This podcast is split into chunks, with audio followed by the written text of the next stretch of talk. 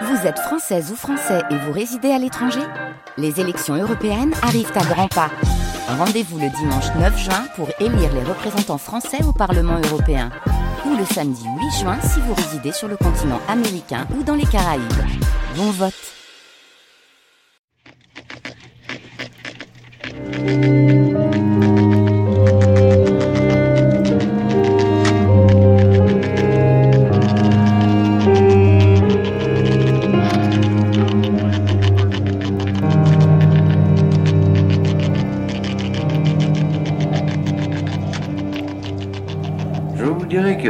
Ce qu'on écrit sur moi euh, ne m'influe pas du tout, ne m'irrite pas, ne m'enchante pas non plus. On peut écrire tout ce qu'on veut sur moi.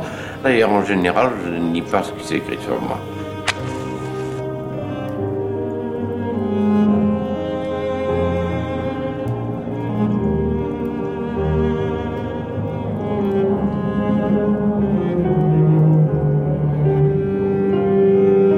Deuxième partie de cette grande traversée, Georges Simenon, écrivain, voyageur et déménageur. Nous sommes donc à Paris en 1931. Simenon a 28 ans, place des Vosges. Ça fait six ans qu'il a quitté Liège et autant d'années qu'il gage du plâtre en écrivant à la chaîne et à la commande de la littérature populaire pour des journaux et des éditeurs sous 17 pseudonymes. Et voilà qu'il publie en rafale, sous patronyme, plusieurs volumes d'enquête du commissaire Maigret, un nouveau personnage récurrent, comme on disait guère à l'époque un flic non seulement très français mais très parisien, en dépit de sa naissance provinciale. Il a son bureau au Quai des Orfèvres, il habite boulevard Richard Wallace ou parfois même boulevard Edgar Quinet. Il euh, rend visite souvent à l'Institut médico-légal rue de la Rapée. Paris est sans aucun doute le lieu privilégié de l'action des quelques 70 aventures de Maigret. De Maigret le commissaire, bien sûr. Pour en parler avec nous aujourd'hui, deux invités. Patrick Rénal et Raphaël Sorin. Bonjour à l'un et à l'autre. Bonjour. Alors, Raphaël Sorin, vous êtes euh, éditeur. Vous avez été éditeur pendant 40 ans. Le Seuil, Champ Libre, Sagittaire, Ramsey, Albin Michel et d'autres. Vous n'avez pas publié Simon, en tout cas pas à ma connaissance. Mais en revanche, comme critique, vous l'avez rencontré, vous l'avez interrogé. Euh, et vous êtes également aujourd'hui conseiller éditorial euh, chez Phébus et Bûcher-Chastel. Patrick Rénal, bonjour. Vous êtes critique de littérature policière. vous l'avez été déjà à Nice Matin, puis au Monde des Livres. Et puis, vous avez vous êtes aussi également écrivain, scénariste, spécialiste de littérature américaine, et pas seulement policière, mais vous avez aussi et surtout dirigé la mythique série noire chez Gallimard de 1991 à 2004, et puis La Noire ensuite. Alors, euh, on va peut-être commencer par le début, avec l'un et l'autre. Euh, par le commissaire Maigret. Est-ce que c'est par le commissaire Maigret que vous êtes l'un et l'autre entrés dans l'univers de Simon, Raphaël Sorin? Moi, oui, c'est même le chien jaune et l'année du Carrefour. Je devais avoir 15-16 ans, je lisais énormément de littérature euh, policière. D'ailleurs, euh, au Monde, pendant un certain temps, j'ai tenu une chronique de critique euh, sur les romans policiers. Mais là, j'ai eu la vocation très tôt, sans doute, et j'ai été tout de suite séduit par bah, le ton des livres de Simon. Et aussi assez impressionné comme jeune homme, adolescent, un peu tourmenté par les choses du sexe et par le mystère de l'âme humaine. Je dis ça en riant, évidemment. Et La Nuit du Carrefour, et un peu de temps après, j'ai vu le film de Jean Renoir qui m'a absolument ébloui. C'est un, c'est un vrai choc. Ça fait partie des, chocs de cinéma. Un film d'ailleurs que j'ai revu plusieurs fois, toujours avec beaucoup d'étonnement. C'est un film très mystérieux pour, plein de raisons. C'est donc par Maigret que je suis rentré dans l'univers de Simon. Alors après, j'en ai lu énormément. J'avais rencontré à Bruxelles euh, un surréaliste qui s'appelait, qui s'appelait Marianne, qui était un ami de, de Magritte et de Scutner, et qui m'avait dit moi j'aime Simon, c'est comme de l'aspirine. Quand ça va mal, quand on ne sait pas quoi faire, on prend un Simon et tout va bien. Et c'est un peu comme ça que je prends Simon. Moi je suis pas du tout un érudit en matière simnonienne. D'ailleurs je les oublie assez vite et il se trouve que ce matin en venant j'ai pris un autobus. Ça a pris beaucoup de temps, il y a des embouteillages. Les gens d'en face qui se passent pas du tout à Paris. J'en ai lu 100 pages et c'était merveilleux parce que je me suis rendu compte au bout de la 30e page que je l'avais lu. Et je l'avais lu deux fois, mais ça je l'avais lu peut-être il y a 30 ans ou 40 ans. Et c'est un livre extraordinaire. mais on n'est pas là pour parler des gens d'en face. Euh, par ailleurs, je suis parisien, je suis un vrai parisien. J'habite pas loin de la place des Vosges j'allais souvent le, week-end prendre un café. Et puis je, je, prends le bus tous les matins et je passe devant le quai des Orfèvres et je vois la tour pointue. Donc je peux avoir une pensée émue pour Simon tous les matins et tous les week-ends. Et vous, Patrick Rénal, est-ce que vous avez commencé par un maigret, mais je crois que vous avez commencé vous tardivement Alors moi, très bizarrement, j'ai commencé par un maigret, mais très tôt, parce que j'ai commencé par un des rares Simon qui m'a tenté dans la bibliothèque paternelle. J'étais jeune, j'avais, je sais pas, 17 ans. C'était Piette le laiton, qui était un maigret quand même assez atypique, puisqu'il apparaît euh, qu'à la fin, et puis on peut pas vraiment dire que ça soit un, un maigret euh, tel qu'il les a écrit ensuite. Et ça m'a, j'ai trouvé ce, ce, livre, mais extrêmement étrange, très séduisant et très bizarre surtout. J'ai trouvé que c'était, il y avait une atmosphère qui était un petit peu, qui me rappelait un petit peu un autre euh, romancier que que je commençais à lire. Ça me rappelait un peu Ambler. Je trouvais qu'il y avait Eric Ambler. Eric Ambler. Il y avait cette, ces, ces, histoires de trains euh, dans lesquelles transitaient des gens extrêmement curieux euh, qui venaient de pays euh, extrêmement bizarres. Puis ensuite, j'ai eu une, j'ai eu une, une longue euh, période pendant laquelle j'ai, j'ai pas lu Simon. Et ensuite, je suis rentré dans Simon euh, quand j'ai eu ma véritable passion qui s'est déclenchée. Il n'y a pas si longtemps que ça. Euh, beaucoup plus lu les, les romans, les, les, les, non maigrés, et je suis venu progressivement euh, au, au bêtement parce que, euh, ou plutôt mécaniquement, parce que comme je me suis fait offrir par les presses de la cité il y a très longtemps l'intégrale, bah, de temps en temps je prenais un bouquin et puis je changeais pas de livre, donc je les prenais tous à la, à la suite. Et oui. Dans votre vocation tardive de lecteur de Simon, j'ai l'impression que ce qui a joué, c'est aussi un problème de génération. C'est-à-dire que euh, vous, vous avez, vous avez eu comme un rejet finalement. Euh, faut dire, vous êtes de la même génération l'un et l'autre. Oui, hein. oui, il se trouve que les migrés étaient sous-estimés. Hein. Il y a encore peu de temps, on trouvait que c'était des romans tout à fait secondaires et qu'il fallait lire les, grands, les grands romans que Simon qualifiait de romans durs et laisser les, les maigrets, c'est des livres commerciaux. Et moi, je, moi, je trouve qu'au contraire, les maigrets sont très étonnants. Mais ça, très Raphaël Sorin, on va, on va en parler. Mais moi, je parlais d'un problème générationnel par rapport à Simon, écrivain bourgeois. Ouais. Est-ce que dans les années 70, euh, quand on était, ouais. comme vous, Patrick Rendal, lecteur de, de Jean-Patrick Manchette et, et, de quelques ouais, autres. Moi, je suis plus âgé que Patrick. Hein. Oh, je... Vous êtes de la même génération. Non, non, je suis non. de, quelle année 46. Ouais, 42. Ça, ça compte, hein. Oui, bon, d'accord. Non, mais sans blague, c'est important oui, par rapport vrai, notamment vrai. à Manchette et tous ces gens-là. Oui. Non, non, c'est. Manchette n'aimait pas Simon, ça l'intéresse. Non, mais J'ai connu Manchette au lycée justement. en quatrième, hein, et très vite, on, on, on se parlait. Il s'intéressait déjà à des trucs euh, qui intéressaient pas les, les, copains, comme le jazz, etc. Et je pense pas qu'il avait lu, qu'il avait de l'estime pour Simon. Moi, j'en ai eu parce que j'avais pas de préjugés. Je lisais aussi bien Pierre Loti que Simon. Mais chez vous, Patrick Henal, il y a eu ce, ce rejet post 68 heures un petit peu? Il y a eu un rejet, c'était même près 68 heures. Il y a eu un rejet qui était euh, un rejet qui, qui, était le. le... J'ai d'abord dévoré la bibliothèque maternelle qui m'a fait découvrir tous les Américains, puis j'ai trouvé que là, quand mes parents ont divorcé, que je suis allé chez mon père, mon père avait une énorme bibliothèque et je l'ai trouvé, j'ai trouvé les bibliothèques de mon père euh, assez effectivement. Euh, très bourgeoise et c'est surtout les goûts et la façon dont mon père voulait me faire lire qui m'a fait que je, je sais pas pourquoi j'ai développé euh, c'est devenu plus conscient après mais j'ai développé une histoire d'une espèce de oui, c'est ça, de, de, de, Maigret, euh, Simon rangé dans une, dans véritablement des histoires de bourgeois, des histoires académiques, ça, académiques, ne racontant que euh, et et je l'ai bêtement et, et totalement euh, laissé passer. Et vous en êtes hein. revenu, et vous y êtes revenu. Alors j'y suis revenu, euh, j'y suis revenu grâce à Alvaro Moutis, qui est quand même assez bizarre. Oui, alors là c'est un sacré, sacré détour. Hein. Voilà. Parce que le poète Alvaro Moutis, qui est un fan de Simon et qui avait fait un jour une communication à, à un Mexico, colloque à Mexico. Voilà, où j'ai été présent et euh, c'était un colloque sur les littératures, sur les littératures du secret. Et je m'attendais à tout, sauf cette euh, une heure et demie brillantissime d'Alvaro que je connaissais déjà de Saint-Malo sur Simon, mais qui m'a laissé pantois à tel point qu'en sortant de la de la salle de, de, conférence à Mexico, il y avait la librairie française qui avait mis quelques quelques folios, je les ai tous achetés. Et, et là, et là c'est parti. Raphaël Sorin. Alors il y a non seulement notre différence d'âge, bon moi je suis un vieillard par rapport à Patrick, mais il y a aussi le fait que j'habitais Paris. Toi tu habitais Nice, et pour moi le monde, notamment des Maigret, le Paris de que je connaissais dans les F, dans les années 50, c'était vraiment ce Paris qu'il y a dans les assez minables, assez triste, assez noir, avec le pavé luisant, enfin un peu misérable, un peu misérabiliste, euh, bourgeois, petit bourgeois, et je trouvais qu'il avait bien des, je le sentais spontanément, c'est pas du tout, je réfléchissais pas à 15-16 ans, on lit pour le plaisir, mais c'était c'était mon Paris, c'était vraiment ça. Il y avait peu d'écrivains, je voyais pas d'écrivains à l'époque qui étaient capables de, de décrire même ce pas, que, je, que je même, voyais autour de moi. Même pas Léo Mallet? Bah, j'ai connu après les après. Mais c'est intéressant parce que ce Paris, vous décrivez Raphaël Sorin, aujourd'hui, pour le retrouver, les gens qui font des, des séries, des feuilletons à la télévision. Euh, ils vont en Afrique du Sud. Non, non, non, ils vont, ils vont, à Budapest. Ah ouais. Parce qu'on en tourne beaucoup à Budapest, parce que, en fait, le vieux Budapest, il n'y a, pas de rodateur, il n'y a rien de moderne, et c'est le Paris d'autrefois en fait, y compris la largeur des rues, euh, les immeubles. Bah, c'est le Paris de Douaneau aussi, le voilà, de ces gens-là. Et un peu celui de Léo Mallet aussi.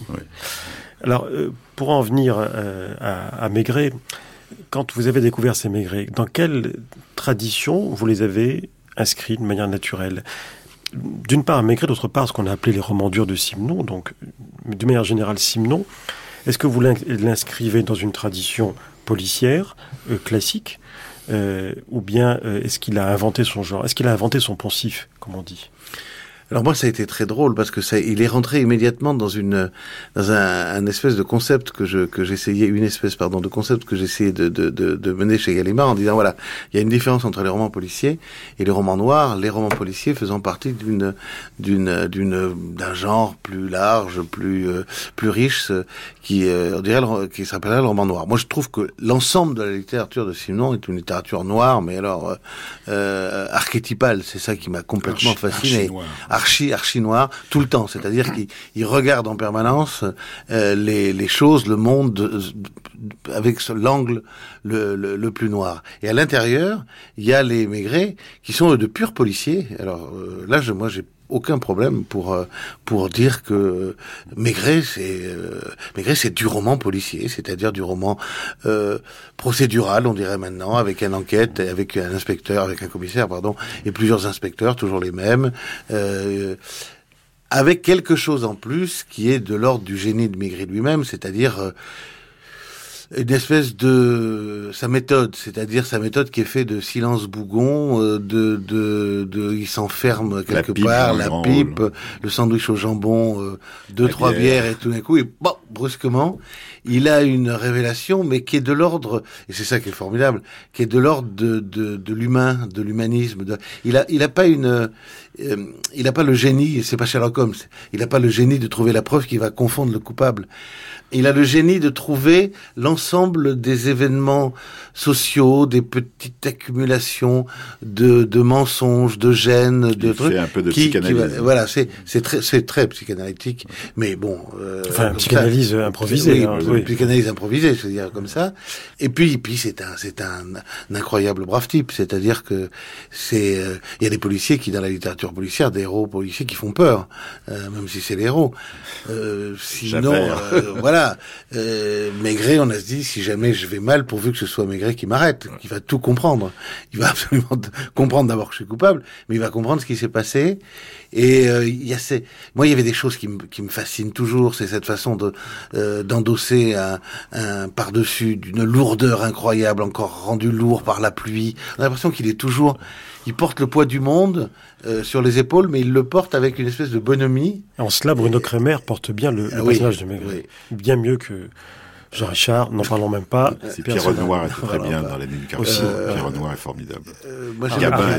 Haribor. Gabin, oui. Haribor l'a pas fait souvent, mais le peu qu'il l'a fait était remarquable. Non, euh, pour ajouter des choses à, à ce que vient de dire Patrick, moi, j'étais lecteur à, l'époque de, j'adorais Rouletabille, Chéri Bibi, Fantomas, la littérature populaire. Et très vite, j'ai senti la différence entre euh, les Maigret et puis cette littérature-là. Parce que la, cette littérature populaire que j'aimais beaucoup, c'était de l'onirisme, hein, c'était de la fantaisie, c'était, on soulevait les toits de Paris, puis euh, les cambrioleurs. Chéri Bibi est un personnage magnifique, euh, aussi touchant. Et là, on était dans la, on était dans la vie. Alors, il y a une chose capitale dans Maigret, c'est la bouffe, c'est ce qu'ils mangent. C'est-à-dire qu'ils mangent des plats de concierge. et il y a quelques années, je sais pas si tu étais dans ce déjeuner, Koff a organisé dans son restaurant qui s'appelle la Ciboulette, un déjeuner Simon. Alors il y avait notamment Marc Simon, il y avait le critique euh, gastronomique du Monde, Courtine, Courtine, ancien journaliste collaborateur.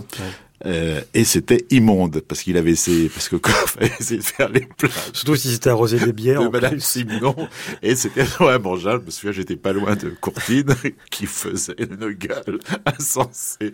Donc il faut, ça, ça compte dans la personnalité. Hein, dans le, il y a une odeur, hein, il y a une odeur de. Non, de, mais de dans, tous les Simons, il y a des odeurs, il y a des couleurs. Oui, Je veux dire, c'est un, un roman, Souvent les femmes d'ailleurs sont définies par leur, leur parfum. Tu as remarqué ça Beaucoup. Une femme arrive, elle laisse son parfum, elle s'en va. C'est vrai dans les autres romans, mais dans, dans Maigret aussi. il y en a.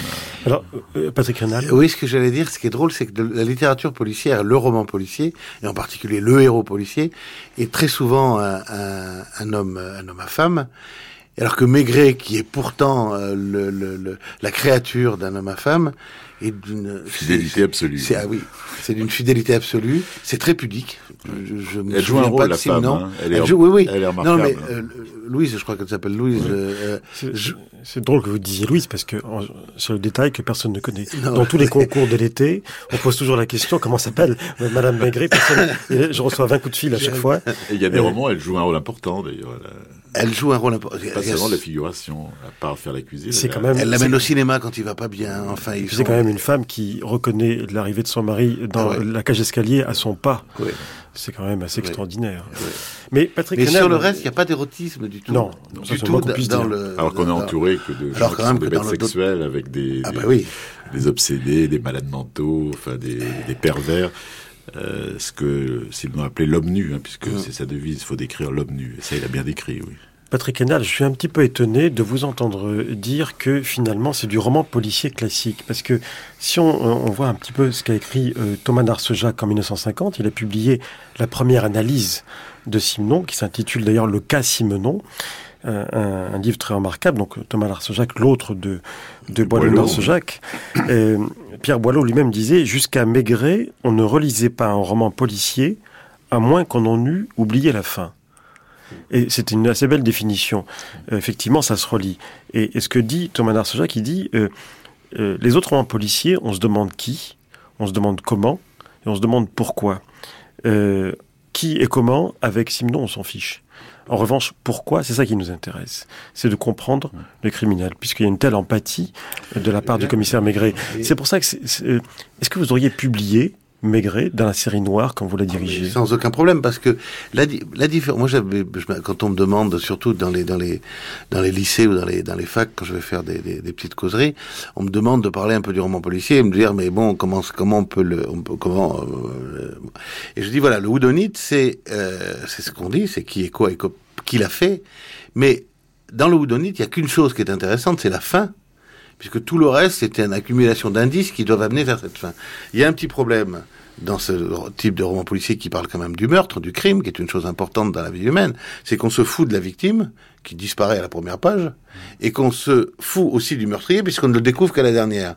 Donc, autrement dit, il y a toute cette partie quand même qui est la, qui est Là, la c'est partie... le problème d'Agatha Christie. Voilà, c'est le problème d'Agatha Christie malgré son talent. Et ben- Donc il y a toute la partie, la lourdeur terrible du crime, le, ce, ce- ce- cet acte totalement contre nature, c'est et Abel, enfin, qui disparaît quand même dans ce type de roman policier. Pas dans Simon. Euh, Simon, effectivement, c'est pas du tout du houdonite.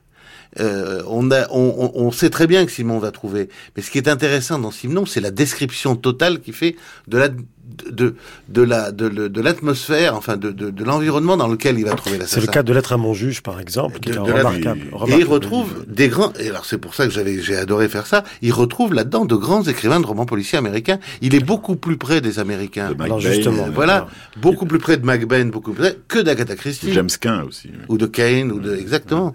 Ouais. Moi, il m'avait dit, je l'avais, je l'ai rencontré, j'ai passé un, j'ai passé 10 heures avec lui une fois. C'était quand même assez étonnant de passer 10 heures avec Simon, euh, au moment de la sortie de ses mémoires. Et on a parlé absolument de tas de choses, beaucoup de souvenirs personnels, notamment sexuels, puisqu'il adorait se raconter de ce point de vue-là. J'ai tout ça soigneusement enregistré sur un magnétophone. j'ai jamais réécouté d'ailleurs. Et il m'avait dit, pour moi, l'intrigue policière, c'est la rampe. C'est-à-dire qu'il faut maintenir cette rampe, mais c'est pas l'essentiel, c'est pas important. Et moi, me disait-il, ce qui m'apportait quand je préparais un maigret dans ma tête, les fameuses enveloppes jaunes, c'était de définir les personnages et leur biographie. Une fois que j'avais ça, je trouvais la rampe, mais pas le contraire. Et c'est vrai, quand on les lit, on se rend compte que l'intrigue purement policière, la déduction policière est, pas importante. Non. C'est pas du tout qu'on parle, on parlait d'Agatha Christie. Non, mais c'est pour ça que quand vous dites, euh, pour moi, c'est du roman policier classique, typique, euh, je le trouve tellement différent, justement. Oui, mais je, dans, oui, dans mon esprit à moi, c'est-à-dire que moi, je suis pas du tout, très, je suis pas du tout roman policier anglais, à quelques exceptions près. Et il citait comme ses euh, grandes inspirations Dostoïevski, où effectivement, bah dans Crime et Châtiment, tu as une scène, la fameuse scène qui est dans le film de Chenal, c'est du Simon, hein, interrogatoire du criminel. C'est c'est ça vraiment, ou alors les romans de Stevenson ou les romans Absolument, de Conrad. J'ai retrouvé tout ce que j'ai, tout ce que j'aimais, à, à, tout ce qui m'a fasciné dans dans dans le récit policier, dans le, parce que c'est très difficile à définir de, de, de lui donner un mot. Moi, c'est ce que j'aime. C'est c'est pas euh, qui l'a fait, mais comment on l'a fait? Comment comment quelqu'un comment comment quelqu'un peut tuer un autre Je cite euh, quand même les, premiers parce qu'on parle des, des maigrés, il faut quand même citer les titres. Hein.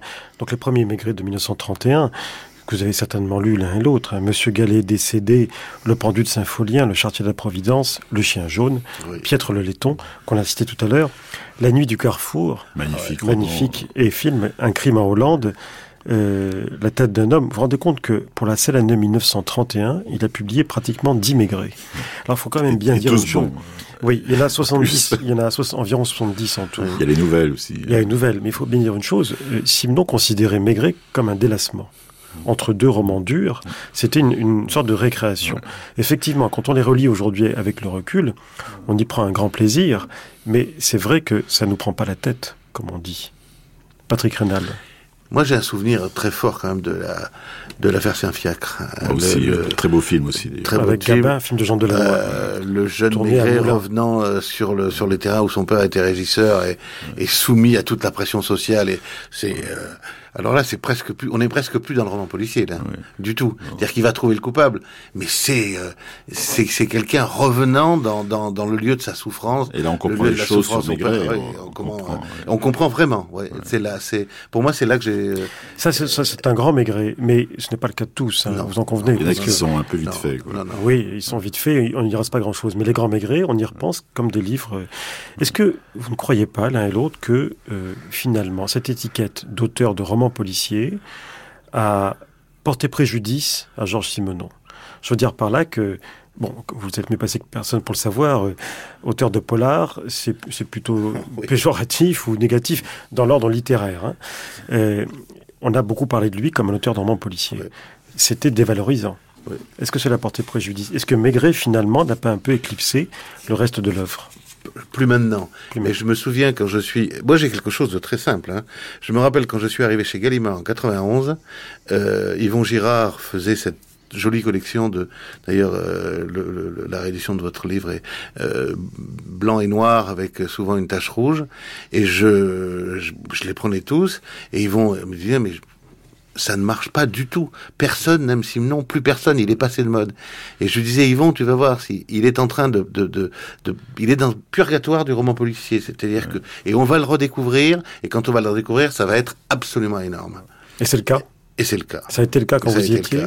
Ça a été, ça, ça a commencé quand je suis quand je suis parti. La, la, ça, ça, la Pléiade a fait énormément de choses. Puis on a senti monter les choses. De plus en plus de gens, de gens. Euh, des gens pour des... Moi, par exemple, Didier Delinx m'avait dit, euh, est un fou de Maigret, il m'a dit surtout, moi, les romans coloniaux. Lui, il adore les romans coloniaux, il les a lus 20 fois, et on rencontre par des, tas de gens. C'est une œuvre énorme. Godard voulait faire euh, un roman colonial, le coup de lune, je crois. le coup de lune, c'est...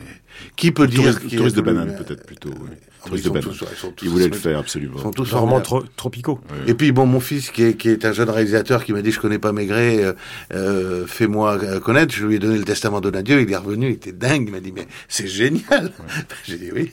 Est-ce que vous ne croyez pas que, justement, on cite des films, que c'est aussi grâce au cinéma et à la télévision, notamment cette redécouverte par la télévision de, de Maigret. Est-ce que, finalement, euh, l'œuvre de Simon ne doit pas autant euh, à, aussi, à l'écran, petit ou, petit ou grand, euh, qu'à ses propres qualités? Parce que dès le départ, La Nuit du Carrefour, dès, dès, que, dès la naissance de Maigret, en 1931, c'est porté à l'écran, et, par qui quand même? Par des grands. je voudrais revenir sur le, le fait que les Maigret l'ont un peu écrasé, c'est un souvenir très précis. Quand les mémoires sont parus, Euh, je collaborais au Monde des Livres et la patronne du Monde des Livres, c'était Jacqueline Piatier. Je lui ai dit, Jacqueline, il y a un événement, il y a les mémoires de Simon. Alors, elle fait l'amour, Simon. Je dis, vous en avez lu, Jacqueline? Oui, j'ai lu deux, trois Maigret. Et j'ai fait ne pas y aller à cause de ça, parce qu'elle pensait que c'était un auteur mineur. Je lui ai dit, écoutez, il y a des romans extraordinaires de lui. Je sais pas, j'ai cité l'aîné des fers chauds qu'elle avait pas lu. Enfin, j'étais obligé de me battre pour qu'elle m'envoie euh, voir Simon. Donc, vous voyez, c'était c'est quand même euh, assez récent tout ça. Hein. C'est au début des années 80 et la cote de Simon était assez, assez basse. Et je pense que les mémoires notamment et sa prestation extraordinaire chez Pivot aussi, ça fait ça, ça a aidé le, le retour. De... Ça et la multiplicité des livres, c'est-à-dire qu'il est rentré non seulement comme un romancier euh, policier, mais vu la quantité comme un romancier populaire. Vous savez, c'est les gens qui qui n'arrêtent pas d'en faire, dont on chiffre qu'il y a 300 et, et les gens se disent inconsciemment, euh, c'est pour ça qu'il y a un vrai mystère, comment peut-on être un grand écrivain et écrire, euh, je sais pas Mais ses contemporains l'avaient quand même deviné. Il y avait l'admiration de Gilles, la fameuse chaîne, il y avait, scène où, euh, euh, parce qu'il était homophobe, sinon horriblement homophobe, et il m'avait raconté. Comment, comment témoigne un, un, grand entretien qui était passé à la télévision avec Roger Stéphane, et qui était assez extraordinaire parce qu'il s'engueule tellement avec lui. Alors, il m'a dit, en fait, il deux, le supportait pas. Il m'a dit, j'ai un très mauvais souvenir de Roger Stéphane. Je lui ai dit, pourquoi? Parce qu'il c'était un homosexuel. Je lui ai dit, oui, d'accord, mais... et puis aussi, quand il a vu Gilles chez lui, il y a eu un mouvement de recul. Ouais, enfin, ça s'est arrangé. Ça, s'est arrangé après. Alors moi, je voudrais lancer un appel justement pour la nuit du Carrefour. Je, je souffre en vous entendant parler de la nuit du Carrefour. Je ne l'ai vu qu'une fois, et c'était à la télé. Ils avaient inversé les bobines.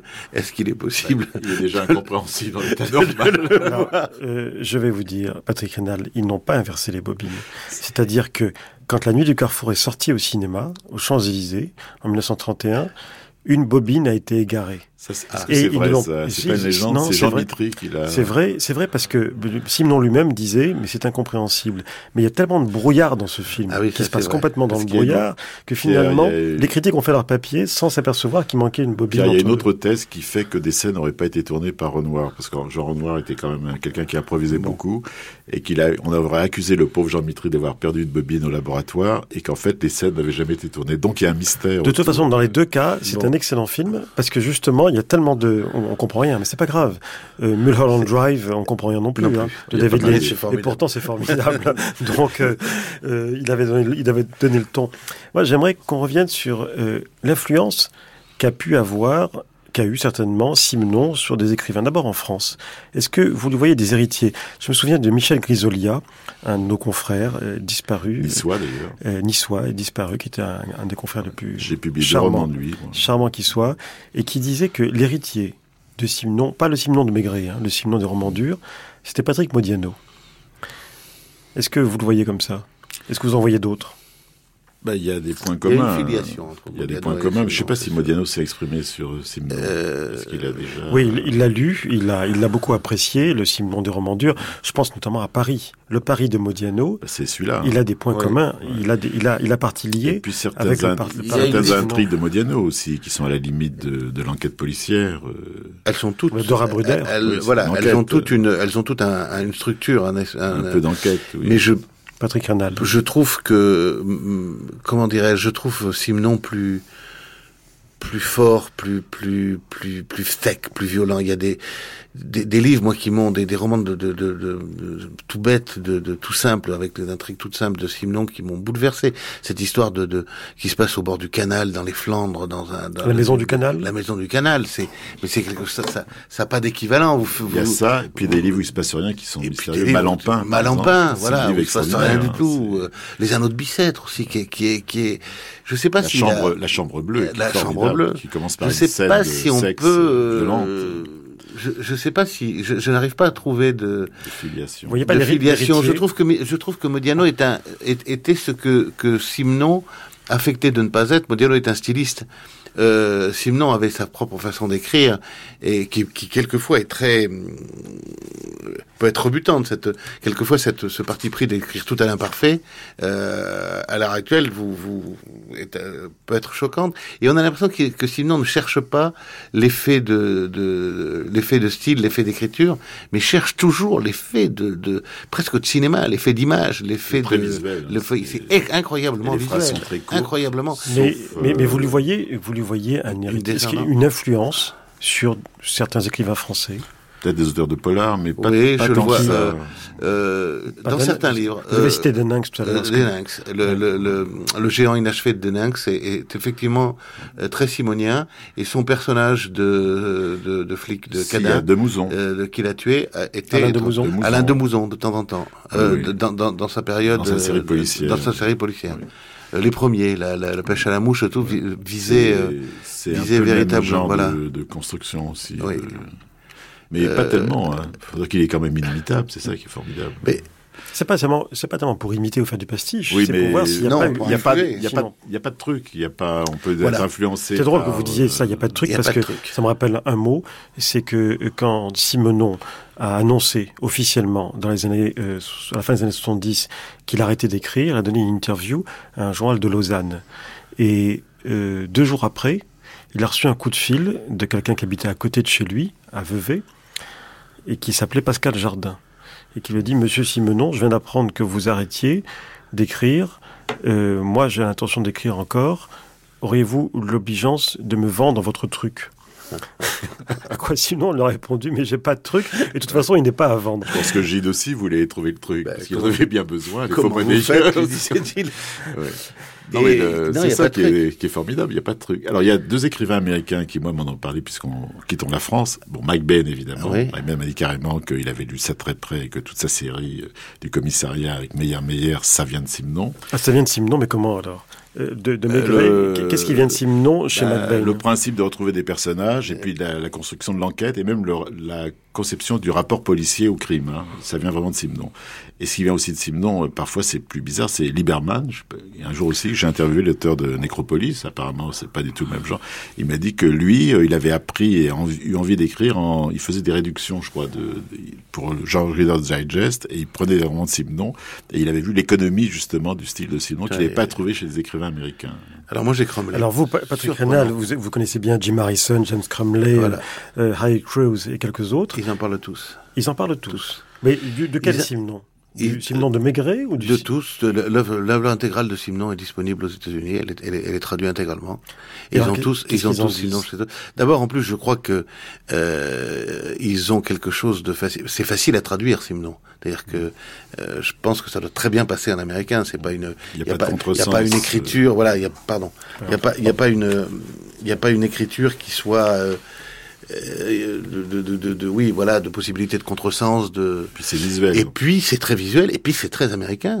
Et ils sont tous euh, très D'ailleurs, il y a très sa série de étonnés. romans euh, américains qui sont des romans américains. Les frères bah, Rico. euh, Le fond de la bouteille, Le fond de la bouteille. Euh, la- le- le- Trois chambres à Manhattan. D'ailleurs, je, je- je signale que, que Patrick Rénal a préfacé les deux volumes de romans américains de Simon chez Omnibus. Ouais. dans votre préface, vous dites très justement que, par exemple, Trois chambres à Manhattan, c'est le, le bar de nuit, c'est du Edward Hopper. C'est Edward Hopper. C'est le- les On fameux ne tableaux. peut pas lire ce livre sans voir le fameux tableau avec les épaves Absolument. de nuit. Et On le peut- film de Carnet, qui est assez mauvais, a quand même ce côté-là. Je sais pas si Je tu, l'ai pas vu, tu l'as, pas vu. Non. Bon, c'est un film. Trois chambres à Manhattan Oui. Oh, il n'est pas si mauvais que ça, Après, mais bon, bon. ouais. Mais visuellement, il est intéressant parce que c'est tout en décor et c'est fait effectivement dans l'esprit de Hopper. Enfin, peut-être. Et il a chopé de façon cette espèce d'animal a chopé de façon extraordinaire dans les petits dans, dans les romans qui se passent sur la dans le Connecticut le- la, la vie de Main Street américain c'est c'est il est il est il avait un, il a- il avait un génie d'attraper l'atmosphère la vie des gens le la, la boule noire qui est quand même un petit roman mais c'est quand même formidable quelqu'un qui est qui qui qui Il y a un côté est- vampire chez. c'est- Oui, il arrive quelque part. Il arrive à La Rochelle dans la région Agneul et il, il s'incruste chez les gens. D'ailleurs, il, il les, il les fait parler, etc. Et c'est vraiment des romans qui sont très Et très puis alors, avec très, le, très situés. pour hein. moi, le, le, le chef-d'œuvre, c'est enfin la mort de Belle, bien sûr, qui est d'une, mais Feu rouge, où il, où il attrape alors. Feu rouge, c'est com- formidable. c'est complètement le, le- la folie des New-Yorkais euh, le, le week-end, un week-end. Parmi les romans américains de Simon, si vous deviez en, en suggérer un, c'est Feu Rouge? Feu rouge et la mort de Belle, dans deux, dans deux. Pourquoi? euh, euh, Feu rouge d'abord parce que c'est, il a vraiment, euh, c'est un film. hein. D'ailleurs, euh, Il y a eu un film américain. Oui, mais mauvais. Hein. Oui, mauvais. a essayé de le faire. C'est euh, un couple qui part en vacances, qui est déjà, qui prend le volant, qui est déjà bourré. Ils ont, il explique très Il y bien. a eu un remake en France. En hein. France, oui. Oui. La fille a déjà pris, la femme a déjà pris quelques martinis de son côté. L'homme a deux martinis. Il ne cherche qu'un endroit, c'est à s'arrêter euh, pour boire encore. Elle, ils se disputent. Elle tombe sur un, elle tombe sur un serial killer échappé. Qui, enfin, c'est incroyable. On dirait que c'est, on dirait, on dirait que c'est sorti de la, de la, de la patte d'un scénariste d'Hollywood. L'alcool, surtout, l'alcool joue un rôle très important dans ah ces romans américains. Oui, et, et, là, il le pousse au paroxysme. Et dans La mort de Belle, bah, c'est toute la, c'est toute l'histoire de la, de la, cette histoire de, de protestantisme qui condamne cet homme qui parce qu'il a voulu rester seul, faire un pied de table, au lieu d'aller boire et d'aller euh, faire un bridge avec ses amis alors que ça l'ennuie, il est automatiquement condamné, enfin considéré comme coupable parce qu'une fille est morte. Euh, Très beau film de Molinaro. Ah oui, ça c'est beau ça. Et ça monte, ça monte, ça monte, ça monte, ça monte. Et lui se dit finalement j'aurais dû boire. Tout est tout est axé autour de la autour de l'alcool. Et finalement il va finir par commettre le crime qu'il n'a pas commis. Mais comme euh, ah, c'est, Chaque fois, il s'inspire des lieux, des mœurs des gens avec une précision ah Mais quand, quand Raphaël Sorin dit c'est un vampire, oui, mais moi je le, je le vois pas comme ça. C'est quelqu'un qui s'imprègne. Il n'y a, pas de mot pour ça. C'est un, oui, c'est une éponge. Une éponge. C'est une éponge. C'est cruel, hein, parce qu'il voit oui, chez non, les gens bien sûr. Non, mais il va pas, il va pas chez les gens qu'incarnés. Hein, il prend pas de notes. Mais c'est la vraie éponge, c'est-à-dire que quand tu vas dans un café, n'importe où, il y a ce phénomène extraordinaire d'imprégnation. Il est imbibé au sens propre du terme de toutes les émotions, les couleurs, les odeurs, et ça ressort trois ans après. Il s'oublie lui-même il entre. Oui. Cette petite, cette histoire de petite ville où un étranger arrive, qui se passe rien. Euh, ça s'appelle. Euh, Je l'ai lu celui-là. Euh, ah, c'est incroyable. Ça ressemble à un film aussi. Hein. Ça incroyable, ça s'appelle. Il est en train de regarder ses propres livres. Je le connaissais pas. Les deux éditions qu'il a préfacées. Je le connaissais. À nouveau dans la ville. À nouveau dans la ville. c'est il, se passe rien. C'est un, titre de western. Hein. C'est un titre de western, mais alors c'est un roman, c'est du nouveau roman. Il ne se passe strictement rien. Comme Malampin, hein. c'est fait voilà. des romans où il se passe rien. Il se passe rien sauf des ragots. Qui c'est ce type? Qu'est-ce qu'il fait? C'est la chanson là. Qui c'est ci? Qui c'est celui-là? Et on construit autour de lui euh, une, une, une mythologie. Euh, on n'est pas loin du lynch. C'est-à-dire qu'il est, il est, euh, il est blanc. Euh, il serait noir et il finit lynché. Il passerait. Ce qui est extraordinaire, c'est que on s'enthousiasme encore pour ces livres parus il y a 40-50 ans et que c'est inépuisable. Non seulement euh, il a, c'est le plus grand vivier de films, de télévision et de cinéma, c'est l'homme le plus adapté euh, en France et à l'étranger, mais c'est un, un, vivier d'histoire, d'imagination et d'imaginaire pour nous, lecteurs, qui est inépuisable. C'est-à-dire qu'on on les a tous lus, mais on en reparle comme si on venait de les lire. On parle des films qu'on a vus, tirés des, des remakes même qu'on a vus. Enfin, c'est, je sais pas combien il y a de films tirés de. Euh, euh écoutez, déjà, rien que sous l'occupation, il y en avait 10 en 4 ans. Il y a le film de Kurosawa que tu... Oui, la, la, la, la, qui est inspiré d'un Simon, il me semble. Oui, oui, oui. moi, ce qui m'avait, Simon aussi avait beaucoup de talent pour mettre en scène sa propre vie hein, dans les interviews. et il m'a raconté comment il n'a pas écrit le dernier Simon. Je ne sais pas si vous connaissez l'histoire. Victor. Il devait, le dernier Maigret plutôt. Ah, Maigret. Il devait écrire un Maigret. Alors, il avait tout préparé de manière rituelle. Euh, s'était mis en condition, silence dans la maison, etc. Et il faisait beau dans le jardin. Il sort pour faire une petite balade avec sa pipe. Et le voisin du dessus était en train de couper des, des branches qui dépassaient chez Simon. Et c'était un voisin sympathique. Et Simon, au cours de sa promenade, s'arrête devant le voisin, commence à lui parler du beau temps, etc. Il fait trois pas, et là, le roman lui avait échappé. Il n'a jamais réussi à l'écrire. Et il m'a dit, c'était mon dernier maigret, je l'écrirai jamais, c'est à cause de ce voisin, de ce foutu arbre que j'ai pas terminé ce bouquin. C'est marrant quand même. Hein. Oui, mais c'est crédible, parce que... Bien sûr, c'est crédible, mais c'est comme ça qu'il ratait un roman, mais c'est aussi comme ça qu'un roman arrivait.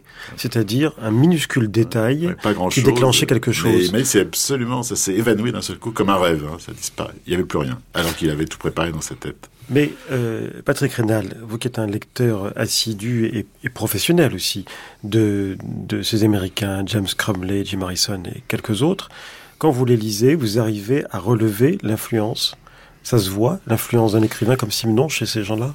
Écoutez, je vais, quand on m'a demandé cette, de faire cette préface, j'ai tout de suite dit oui parce que j'ai toujours pensé que Simon était un écrivain américain. Je retrouve chez Simon la, les qualités que j'aime chez les grands écrivains américains. La sécheresse, la, le sens de l'ellipse, euh, la, le, le, le, fameux behaviorisme euh, prôné par Dashiell Hammett qui, qui était que, que Simon admirait beaucoup et, et que qu'on retrouve. C'est-à-dire qu'on décrit les personnages tels qu'ils agissent et non pas tels qu'ils tels qu'ils pensent. On les comprend au fur et à mesure. on les comprend au fur et à mesure quand on les voit agir, quand on les voit parler, quand on les entend parler. Donc le comportement. Et y a il a, Simon est un des rares euh, romanciers de cette époque, grand romancier de cette époque, qui, qui fait comme les Américains, qui commence un, un, un roman par un dialogue. Donc comme un film. C'est-à-dire vous rentrez, je me rappelle il faut, souvent, il faut oser. Hein. Il faut oser. On rentre directement dans le dialogue. C'est-à-dire que vous rentrez dans le mystère absolu. Vous savez pas qui parle, vous savez pas qui. Pour euh, corroborer ce que vient de dire Patrick, euh, j'ai pris euh, dans, donc dans le bus Les gens d'en face, hein, qui se passe euh, du côté de la mer Noire, qui est un roman de 33, violemment anti-bolchevique. Le début était absolument incroyable. Ça commence par une phrase Comment vous avez du pain blanc? Les deux persans entraient dans le salon, le consul et sa femme. Alors on se demande où est-ce qu'on est. Il fallait le faire. Qui dans la littérature française de l'époque commence un, roman comme ça par un... Or les Américains, c'est courant chez les Il soignait beaucoup ses débuts. Hein. Oui, il m'avait expliqué, il avait un truc, il ne le faisait pas souvent, pas toujours, mais il le faisait souvent, c'est de commencer par une action. Alors c'est soit un train qui passe, soit une porte qui s'ouvre, soit une fenêtre qui se ferme. Et il m'a dit, c'est comme un, une image de pré-générique on est dans on est dans une action et après on présente les personnages. Mais il faut agripper le lecteur par quelque chose de, de fort. Et j'ai oublié de citer un autre un autre j'ai oublié malheureusement mon Tony il est mort. Tony Lorman avait tout Simon. Ah oui. Tony Lorman était un, un grand fou de Sinon et disait, mais, et disait mais mais mon mon liporne, mon Joe Liporne, c'est Maigret, mon, mon, mon flic indien, mon flic Navarro. C'est euh, et effectivement, Liporn est quelqu'un qui procède beaucoup plus par euh, compréhension des gens, euh, euh, comme, comme, comme Maigret. C'est sûr qu'il y a une ombribance de, Sim, de ah Simon ah sur le roman. Il n'y a pas ça chez Nathalie Sarraud, je crois. Elle n'a pas influencé tous les auteurs qu'on aime. Ni Michel Butor. non. Quoique. Encore que Butor a écrit sur Simon. Oui, il s'est intéressé à tout, Butor. Vous croyez qu'on peut reconstituer Paris à travers Simon? Ça peut être un document ethnologique ou même. Euh, ah oui, certains euh, quartiers de Paris. Je suis moins parisien que. Bah, quand il décrit Montmartre, c'est que je connais assez bien, c'est très très bien. Évidemment, tout le quartier de la place des Vosges, où je me balade tout le temps, c'est d'une précision euh, presque maison par maison. là où il habite, Maigret aussi, c'est resté à peu près comme ça. Hein, c'est et évidemment tout le truc autour du quai des Orfèvres. Non, il y a une. Alors, évidemment, il y a eu des choses nouvelles depuis, on a construit quelques saletés à droite et à gauche, mais le Paris n'a pas, pas tellement changé, c'est vraiment un Paris euh, immeuble. Ce, Paris de Simon qui n'a pas changé, quand vous le lisez dans les enquêtes du commissaire Maigret, est-ce qu'il vous apparaît comme un, comme une ville sympathique, une ville attrayante ou une ville noire, comme disait tout à l'heure Patrick Moi, je me dur. Ah, oui. ah oui. Je me souviens des souvenirs d'enfance. Hein. Et j'habitais un quartier magnifique. J'habitais euh, en fait au coin de la rue de, des Saint-Père et de, de Sèvres. Euh, donc c'était un quartier, c'était encore vivant, encore. Mais j'allais au lycée Michelet, par exemple, donc je traversais pour aller à Vent et tout ça. Et là, c'était beaucoup moins drôle. Hein. Il y avait des rues sinistres, il y avait. Et ça, c'est le Paris de Simon Ça, c'est le Paris de Simon. Oui, moi, ça m'apparaît comme une ville très dure, très mélangée. Euh, il y a pas mal de, de métèques, euh, voilà, il y a pas mal de réfugiés. parce que la place des Vosges, quand il y habitait, donc à la fin des années 20, totalement... 30, c'était très pauvre. c'était plein de juifs polonais. Ah, c'était un truc qu'il fallait pas habiter. Hein. Quand je suis venu habiter dans le Marais, moi, euh, vers 1960, euh, mes copains qui habitaient dans les beaux quartiers vers Saint-Germain-des-Prés, tout ça, m'ont plaint comme si j'allais en banlieue. C'est comme si j'allais à Victaneuse ou, et que c'était le Marais. Et c'est vrai que la place des Vosges était abandonnée, sinistre. J'allais prendre un café, j'étais tout seul. Il n'y avait pas un chat le week-end. C'était un échec euh, urbanistique, la place des Vosges. Hein. C'était la volonté qu'on avait eue à l'époque, donc c'est vieux, sous Louis XIII, de construire un, un centre vraiment euh, actif. Et ça n'a jamais marché. Ça marche depuis 20 ans, où c'est maintenant insupportable. Et, ça, c'est pour ça, je crois que Maigret enfin Simon Maigret, je les confonds, et Mescartier, c'est que c'était en plein Paris. Et c'était en même temps un, truc assez pauvre, assez vous les confondez, euh. Vous les confondez à juste titre parce qu'il y a quand même beaucoup de Simon dans Maigret, il faut quand même le dire. Euh, oui, c'est son regard. Hein, son regard, le chapeau, la pipe. Comprendre et ne pas juger, c'est vraiment c'est Simon, euh, sa façon de parler, de fumer la pipe. Alors moi, j'ai pas fait la cartographie de du, de, Paris par, vue par Maigret, il faudrait la faire. Mais ça a été fait. Hein. Ça a été fait, sûrement tout a été fait. Donc, mais il a, il a, quand même des endroits privilégiés qui, sur lesquels il revient, etc et ça correspond vraiment moi visuellement à ce que à ce que j'ai vu quand j'avais 10 ans quoi. et même dans d'autres romans quand il fait quand il fait euh, quand il de ses personnages dans la, à la découverte de Paris et euh, en particulier quand ce personnage dégringole la, pente euh, et euh, c'est c'est c'est très très dur. Je pense à l'homme qui regardait passer les trains. Ah la, la, sa traversée de Paris est terrible. il finit dans des dans des et pourtant, c'est une ville, c'est une ville que Simon a aimée. C'est même la ville qu'il a plus représentée dans son œuvre. Alors, il, racontait drôlement son arrivée à Paris, gare du Nord. Moi, je suis arrivé gare du Nord, j'avais pas un sou. Et j'avais pas de quoi m'acheter grand chose. Alors, il s'était acheté un camembert qui lui a fait plusieurs jours parce que ça coulait. Alors, il avait l'impression de manger. il est très frappé. Ses premiers jours à Paris, le camembert. Est-ce que vous avez le sentiment l'un et l'autre, parce que vous avez lu l'œuvre sur la durée, que son style a évolué? Je ne parle pas des romans populaires, hein, écrits sous pseudonyme, mais je parle du style, d'une part, des Maigret, donc des livres policiers, euh, comme on dit, euh, et d'autre part des, romans durs, qu'on pourrait d'ailleurs appeler le roman noir, finalement. moi j'appelle ça finalement. Pour, pour moi, je, je sais pas ce que. Vous voyez une évolution. Moi, j'ai l'impression aussi que il a raffiné son art, c'est devenu de plus en plus subtil.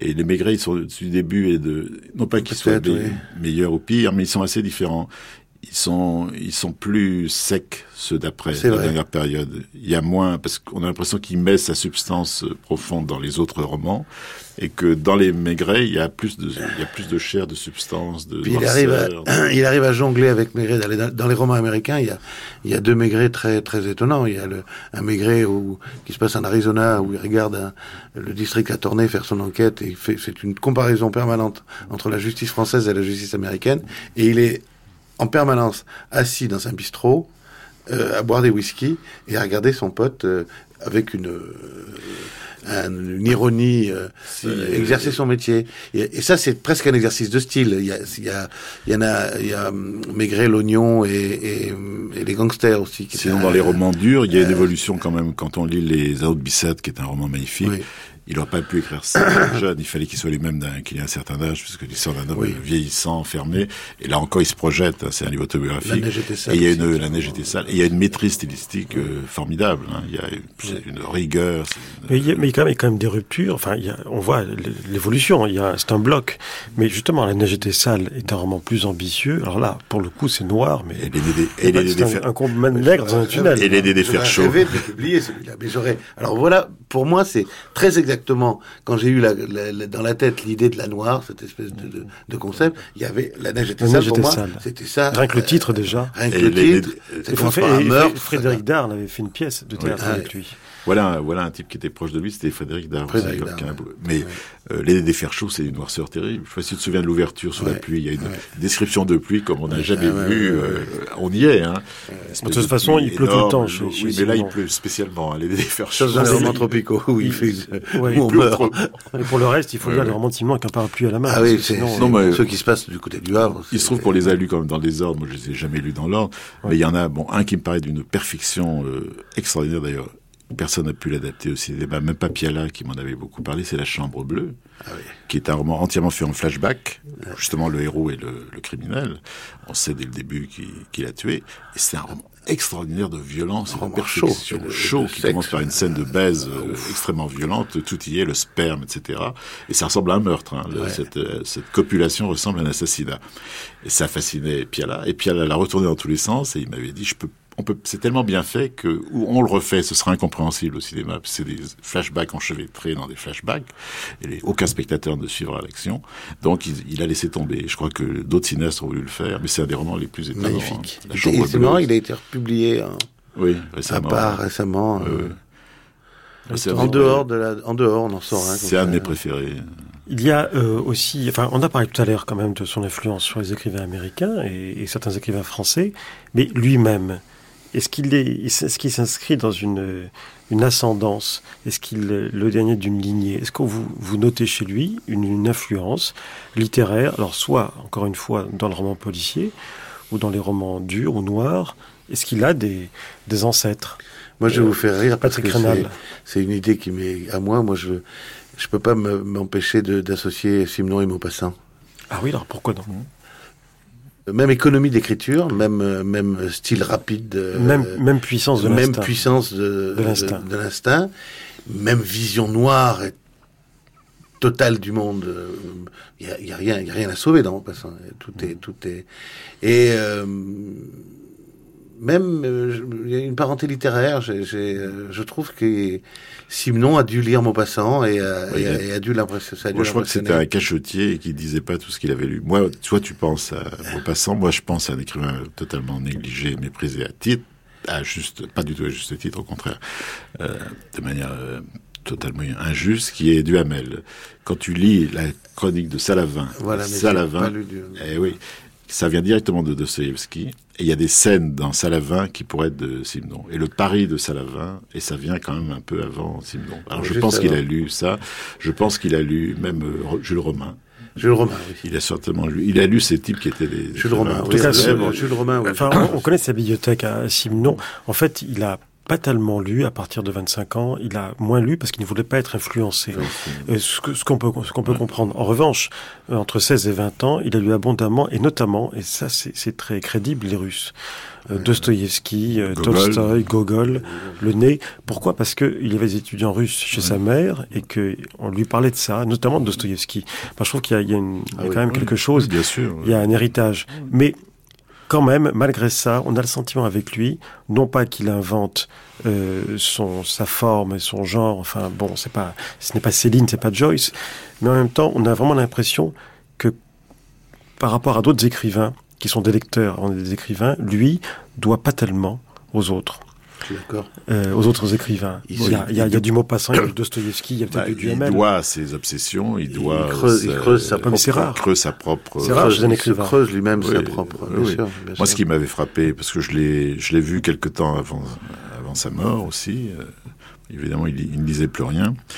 Euh, J'avais demandé à, à Teresa ce qu'il lisait euh, dans les derniers temps, notamment euh, après avoir écrit ses mémoires. Il ne lisait que des livres de, de pathologie médicale, de psychiatrie. C'est quand même extraordinaire. Ça, l'a- Et- ça le passionnait. et Ça continue à de gynécologie. Ouais, ouais, c'est étonnant. hein. Il, était revenu aux bases, revenu aux à l'essentiel. Il n'y en avait fondamentaux. rien à faire de, ni de Duhamel, ni de Maupassant, ni de Gogol. Non, je crois que c'est vrai. Il a, il a creusé sa propre curiosité du monde et de l'homme. C'est ça qu'il a dû le. Et en même temps, euh, Patrick Ranal, comme vous vous êtes replongé dans les romans américains pour faire ses préfaces de- d'Omnibus, des deux volumes, est-ce que vous avez noté chez lui euh, une influence qu'il aurait subie vivant aux États-Unis, docteur, amé- docteur américain? Il, cite euh, Erskine Caldwell, puisqu'ils étaient voisins, je crois, mais ils se sont pas vus plus que ça, euh, Fulton Wilder et un ou deux autres, mais on sent pas, on sent pas une influence ou une cite pas chose. Pas D'abord, imiter, imiter Erskine Caldwell, c'est Erskine Caldwell. Hein, Oui, C'est-à-dire oui. que c'est vraiment très difficile pour un. Alors là, du coup, pour un écrivain belge de se mettre parmi la, Oui. la- dans la peau du, d'un des Non, plus grands mais écrivains du Sud.